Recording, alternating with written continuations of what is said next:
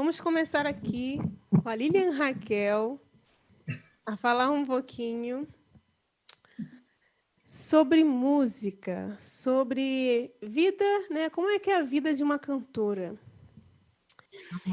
Então, vamos, vamos conversar um pouquinho, né? Eu te convidei assim, te agradeço por aceitar o convite. Eu queria fazer um papo de cantoras, né? De trocar experiência, é, de também falar um pouquinho do início. Eu queria que você contasse um pouquinho da sua história, principalmente o pessoal que está começando. Como é que poderia, exemplo, como é que o pessoal que está começando pode começar, pode conseguir concertos e tudo? Né? Como a gente estava falando. Sim.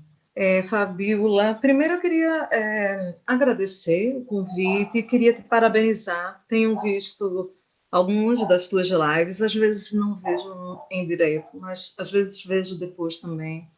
E acho que tu és fantástica, é, tudo que tu estás abordando, que tu abordas e tal, é sempre muito coerente, muito e muito próximo da realidade. A gente consegue tirar conteúdo real para as nossas vidas. Eu acho, acho mesmo muito bom.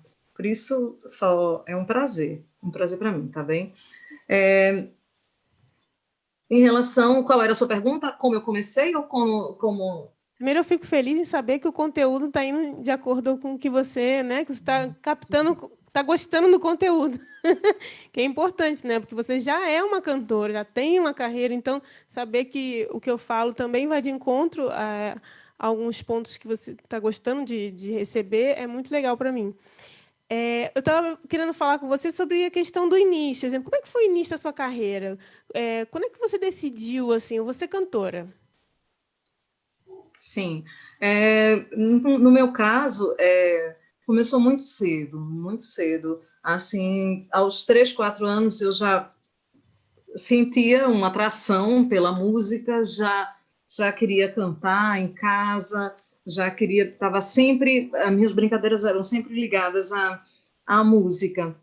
Por volta dos sete anos, eu ia sempre no Brasil num clube de piscina, que tinha uns músicos tocando, então toda semana eu cantava lá. Depois, foi tudo muito rápido.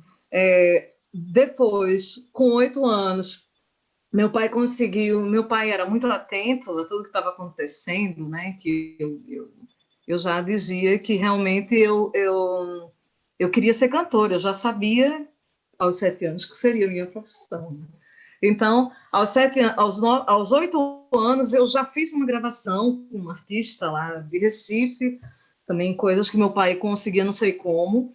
Depois, meu pai montou uma banda para mim. Eu tinha nove anos, eu tinha uma casa com um quintal e eram os meninos da Redondeza.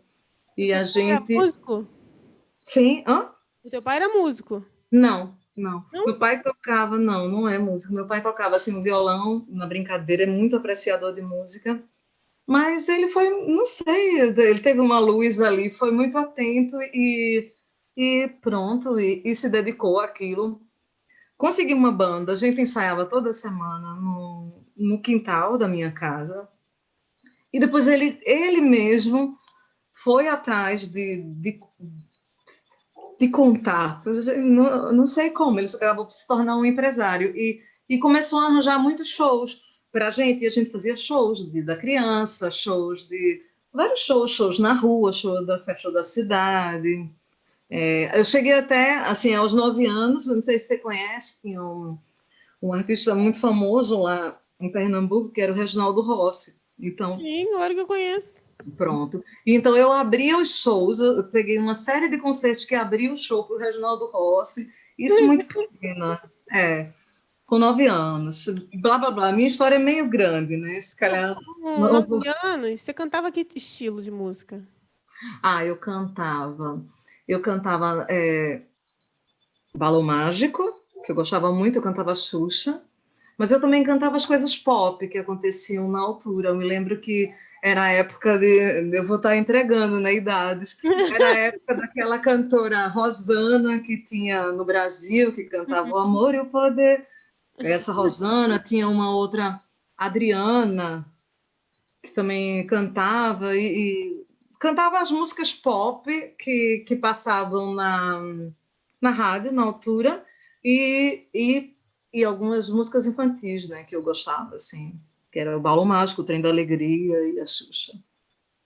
É interessante você falou assim, com seu pai te apoiando, você não teve aquela pressão que muita gente passa, né? Quando chega nos 18 anos, que tem que decidir por uma outra profissão e não por ser músico. No caso, a sua família já te apoiava, né?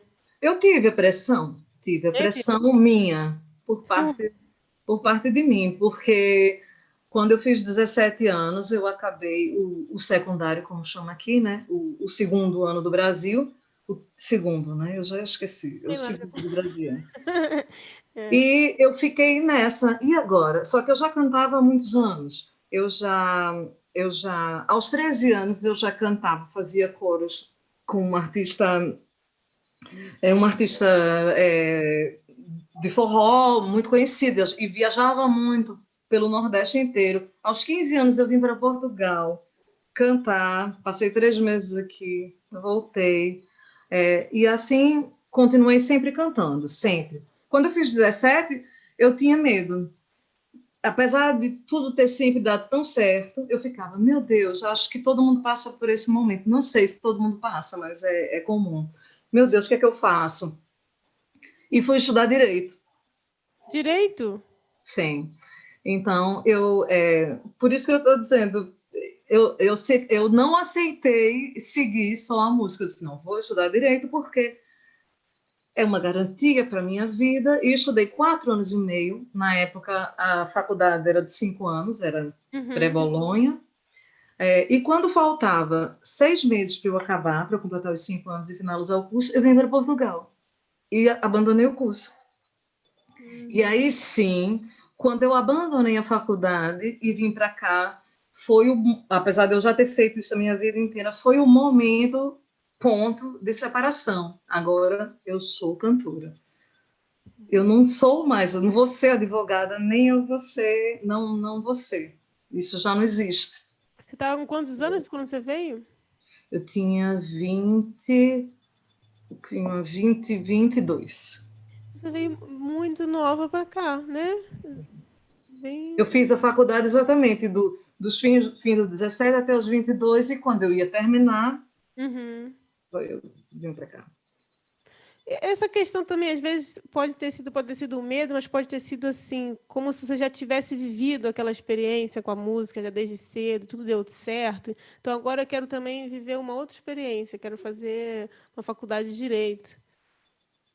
Eu acho que nesse momento, com 17 anos, eu ainda não tinha essa consciência de ah. querer de querer viver ou experimentar outras coisas, porque como é que eu posso dizer? Eu não tinha ainda a sensação de que aquilo da música já tinha dado os frutos que tinha dado. Não, eu ainda ainda estava tinha 17 anos, né? Ainda estava na fase de querer tudo com a música. Era mesmo ligado ligada à questão do medo, da insegurança, da instabilidade financeira da música. Foi único exclusivamente por conta disso. Por conta mesmo. Disso.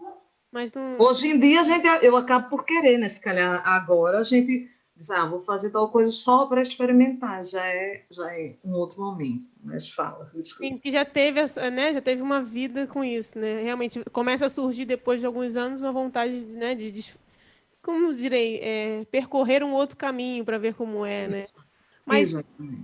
no meu caso, assim, às vezes quando me surge essa vontade, eu, eu quero sempre ligar isso à música, quero que seja alguma coisa que vá ligar, que tenha alguma, né, alguma relação com a música. E então, essa questão. Mas foi achei tão interessante isso. Dessa, você realmente era muito nova quando você começou. Então. É, as coisas caíram, de, de, caíram na minha cabeça, Fabiola. É, né? Assim, não sei explicar. Às vezes a gente está no lugar certo, na hora certa. E as coisas aconteceram muito rápido. É, eu tinha uma amiga que era. Na verdade, pronto. Eu entrei num bar quando eu tinha 13 anos lá no Recife, que era um bar, acho que foi esse bar que mudou toda a minha vida.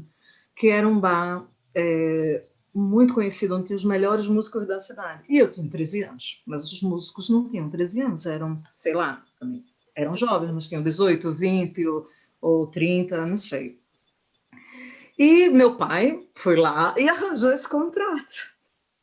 Então, eu me tornei amiga, por um acaso da vida, dos melhores músicos da cidade, simplesmente os, os melhores, melhores entre aspas, não quer dizer que são melhores, mas as pessoas que estavam aí na cena, as pessoas que gravavam com todos os artistas pernambucanos, as pessoas que tocavam com todos os artistas pernambucanos, com Alceu, com Dominguinhos, com André Rio, com, com Lenine, ou seja, com todo mundo. E eu acabei ficando amiga muito cedo dessas pessoas. E, consequentemente, né, o, o teu meio te dá oportunidades. É, foi por acaso. É, surgiu, olha, surgiu, olha, eu estava aqui fazendo vocal com Jorge de Altino, que era um artista famoso lá do Nordeste. E eu vou sair para fazer outra coisa, está precisando de uma vocalista. Queres ir? Quero. Mas só que eu tinha 13 anos, foi um pouco antecipado. Antecipado. Você acha que a música, porque assim, as pessoas acham que a música é só coisa boa, né? Mas às vezes ela, ela pede muito da nossa dedicação, né? É, outro dia eu estava até assistindo um documentário sobre viver de música e estavam falando sobre exemplos músicos de orquestra também, nós também passamos horas e horas ensaiando, né? E tem, a gente passa muito, muito tempo sozinho, porque a gente tem que, para se concentrar na nossa arte, a gente precisa estar sozinho muitas vezes. Então, de certa forma, eu queria saber como é que foi para você, e se você sentiu um pouco isso com relação à infância, adolescência, né? Porque a gente acaba deixando a boneca, deixando os passeios para se dedicar à música, né? Pelo menos no meu caso foi um pouco mais assim, né?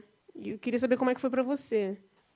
Sim, Fabiola. É, no meu caso, como tudo aquilo que eu falei, né, como tudo aconteceu muito rápido, é, eu deixei a boneca, eu deixei as festas, deixei a adolescência, deixei. Eu tinha um namorado, mas eu não ia para festa com o namorado. Hum. Eu nunca, nunca, até vir para Portugal, nunca, jamais passei o Natal em casa. Nunca, hum. nunca. Pra, não. No Brasil, é, aqui não, mas no Brasil tem muito hábito de, dos músicos trabalharem no Natal e no, Reve, no Réveillon aqui também tem, mas o Natal aqui é em casa. E eu só passei a passar o Natal em casa quando eu vim para cá. Nunca. Toda, minha família já sabia. Não. Ou seja, a gente abre mão de tudo. Mas é que a gente quer tanto aquilo que até não parece um, não é um peso. Eu não via como um peso. Era é a minha vida. Foi, foi, foi tão maravilhoso as coisas que eu tive oportunidade muito cedo.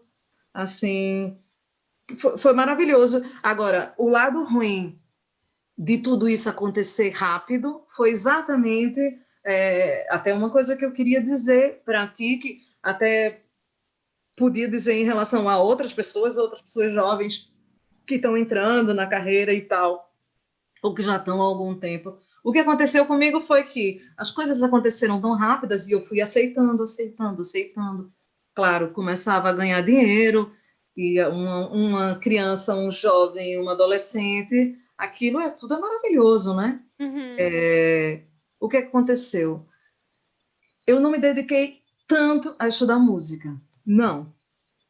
Eu não cantava. Tempo. Você já estava lá trabalhando. Não tempo, e não é só tempo. Parece que eu não senti, não é, não é não sentir a necessidade, é que percebe, você não precisa construir as coisas bem, você trabalha, você entra no mercado de trabalho, entrou.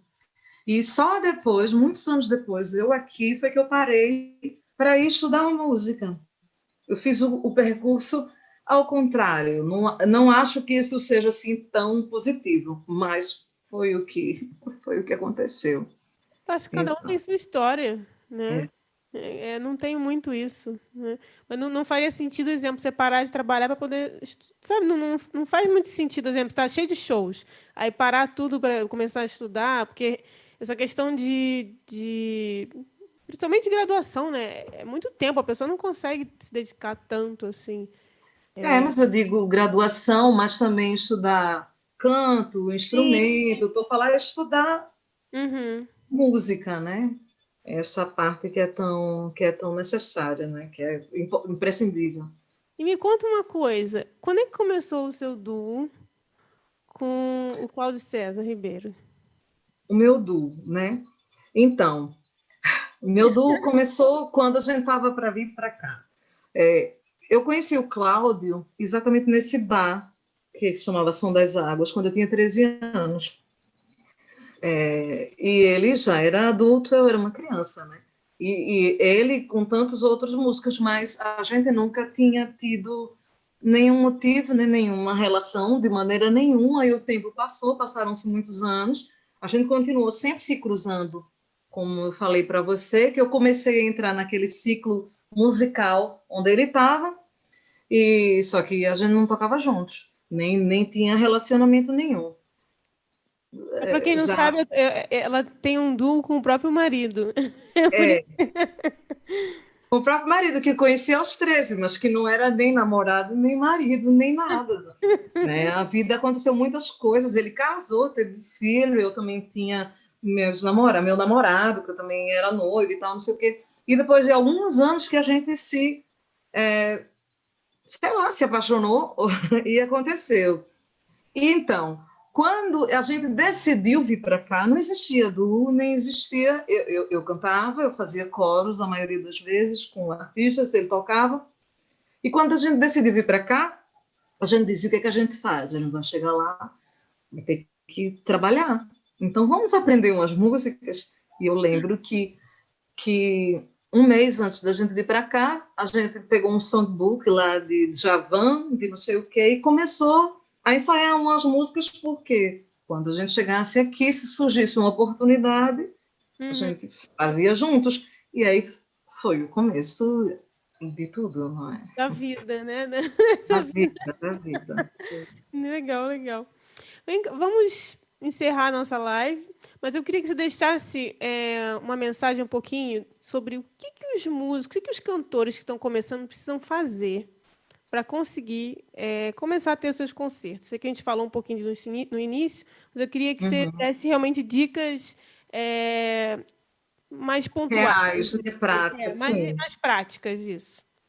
É, é primeiro lugar, né, é, o, o, que eu digo sempre, alguém adolescente, jovem, ou, ou até que não esteja pensando nisso como profissional, é, eu sempre disse, até algumas pessoas me perguntaram, Procura colegas, forma um grupo, toca. Tenta tocar no clube da cidade, tenta tocar no bar. Isso eu estou falando muito inicialmente. Por quê? Porque o tocar, o cantar para um público num lugar real é, é bem diferente, às vezes, só do, do, do estudar numa sala, ou com um combo, ou com o professor só de piano te acompanhar, ou a professora de canto. É meter a cara ir para a rua e errar. Mas não. É. No, no caso, agora, até estou pensando aqui no.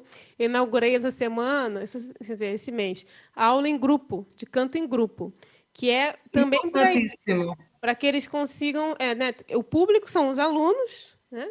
mas eles têm que preparar uma música toda semana e tem aquela experiência de falar com as outras pessoas que eles não conhecem, né? E, e é bem interessante. Super importante. Nesse sentido também.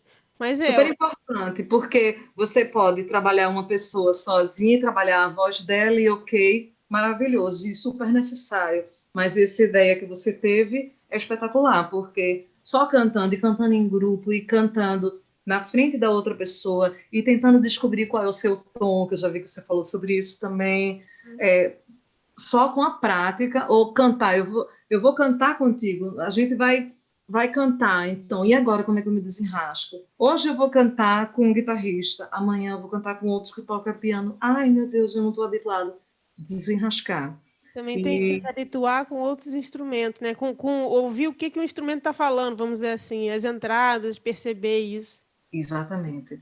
E, e, hoje em dia, assim, falando em termos práticos, não é? Como a gente tentar também se inserir no mercado, o que eu sugiro sempre é, uh, se você toca um instrumento ótimo, faz um, um, vídeo, né? Isso é super simples, hoje em dia tem essa facilidade. Faz um vídeo em casa, grava, põe no Facebook, põe no Instagram e, e se expõe. O músico acaba por ter que se expor um pouco. É, né? A gente sempre tem, tem, muitos alunos que ficam assim com medo de fazer isso, né? Muitos que eu, pessoas que eu conheço e tudo. E aí eu sempre falo que não é todo mundo que vai gostar de você, né? Não é todo mundo, mas vai não. existir vai existir o seu público, aquelas pessoas que vão adorar o que você faz. Então, é, é perder um pouco o medo e tentar encontrar essas pessoas, né? Que... Claro que tem um momento. Eu não estou dizendo que você Sim. vai fazer isso. Você tem que estar com uma coisa preparada, uma coisa desenvolvida, ou então arranja um outro músico, que um guitarrista, ele quer tocar, ensaiem, treinem para vá, formem um repertório, cantem muitas vezes, canta na festa da casa do outro, canta, cantem muitas vezes, faz um vídeo, promove. Existem é, vários bares, várias coisas, as pessoas vão vão vendo teus vídeos, ou pode mandar uma mensagem, ou, ou, ou apresentar teu trabalho. Hoje em dia acaba por ser muito mais é, né? democrático, fácil para a gente conseguir apresentar o que faz. Vai nos bares, dá uma canja, sem medo. Sem medo. É uma gente... canja, né? Que às vezes a canja é que mais no Brasil, né? canja é, é pedir pro, pro pessoal que está lá tocando na casa para você cantar uma música ali junto com eles e tal. E se você for e cantar uma música e até não sair tão bem, não tem mal. Você vai continuar vivendo, vai continuar fazendo. Pode ter certeza que alguns meses depois, se calhar você vai no mesmo lugar ou em outro, e aí sim vai correr muito bem, porque tudo só se aprende fazendo. Não há. Não há. Não, há outra fórmula, né? Não há, não há fórmula mágica, né? Não. Então, olha, eu queria te agradecer muito. Foi muito bom estar aqui com você e trocar essa figurinha e conhecer um pouquinho mais sobre você, assim, da, da, sua história, né, da infância e tudo do, do começo. É, é, enriquecedor poder ter essa conversa com você. E eu queria também deixar aqui, queria que você divulgasse também né, o teu YouTube, o seu Facebook. Como é que eles encontram lá o seu YouTube e o seu Facebook? Sim, a, a, tudo acabou por ficar né, com o último disco com o nome de Lilian Raquel e Cláudio César Ribeiro. Por isso, no YouTube, no Facebook, Lilian Raquel e Cláudio César Ribeiro. Ok, eu vou escrever também aqui embaixo, tá, pessoal, para vocês poderem acessar. Né, Subscrevam-se no canal é, da Lilian, não percam essa oportunidade. Muito obrigada. E muito sucesso, muitas coisas boas. É, depois que a pandemia passar, teremos muitos concertos aí para fazer. Estamos à espera, tá? Vai acontecer, tem o seu momento. Isso aí. Fique tá bem. bom, minha querida. Um beijo grande, obrigada a todos e foi um prazer, tá bom? Até a próxima. Obrigada, até a próxima. Tá.